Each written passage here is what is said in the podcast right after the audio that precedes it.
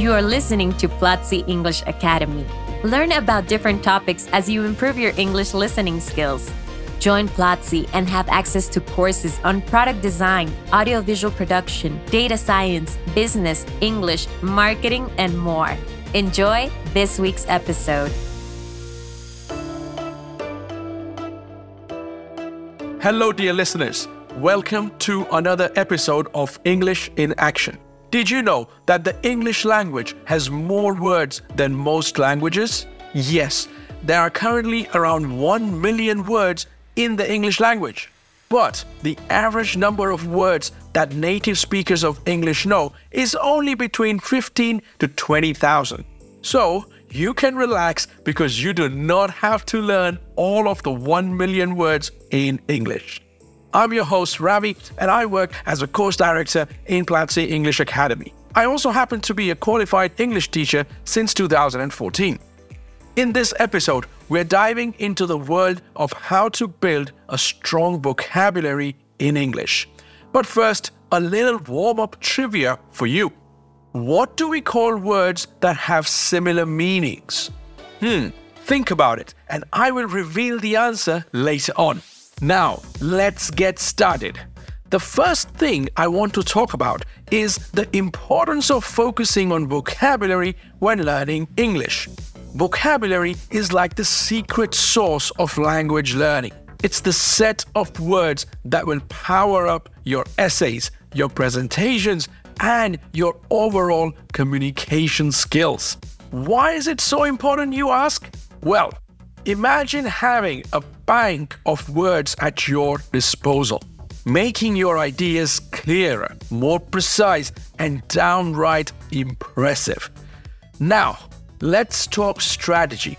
I want to give you some tools in this episode that will help you build a strong lexicon in English. The first one on our list is context clues. So, surround yourself with English content read articles, books, and even you can watch movies. Pay attention to how words are being used in different situations. Context is a powerful teacher. Strategy number two break it down. Don't be intimidated by big words. Break them down into smaller parts. Understand their prefixes and suffixes. It's like solving a puzzle. For example, unbelievable becomes not able to be believed. Think about that. The third strategy is to create word associations. Connect new words with words you already know. If ephemeral is a new word, think of it as something lasting for a very ephemeral time, fleeting and transient. This way, you will not only remember new words easily, but also learn new words in this process. Let's move on to strategy number four flashcards. They are not just for kids. Create flashcards with the word on one side and its definition, usage, or a sentence on the other side. Review them regularly. Repetition is key. And more importantly, keep adding words to your flashcards. Think about this.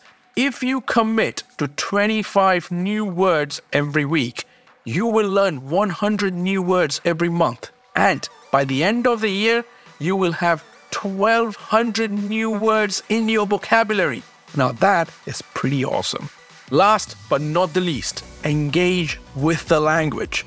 Participate in discussions, join a book club, or find language exchange partners. Remember, we have a lovely community here in Platzi where you will find students just like yourself ready to practice. Check out our Discord channel. The more you use these words, the more they become a natural part of your vocabulary.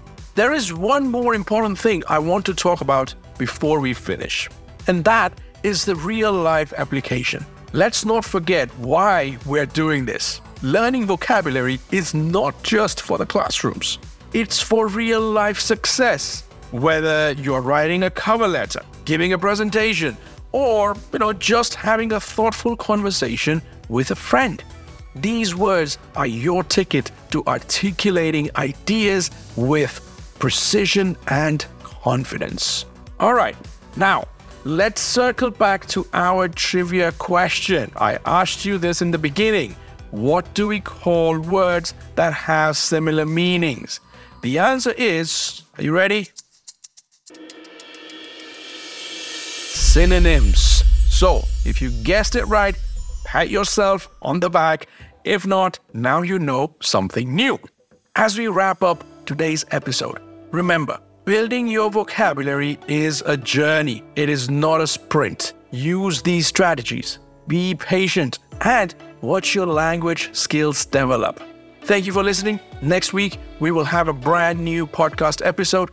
Go to platzi.com forward slash English Academy and continue practicing your English and listening skills. Until next time, this is Ravi and never stop learning. This was Platzi English Academy. Thanks for listening.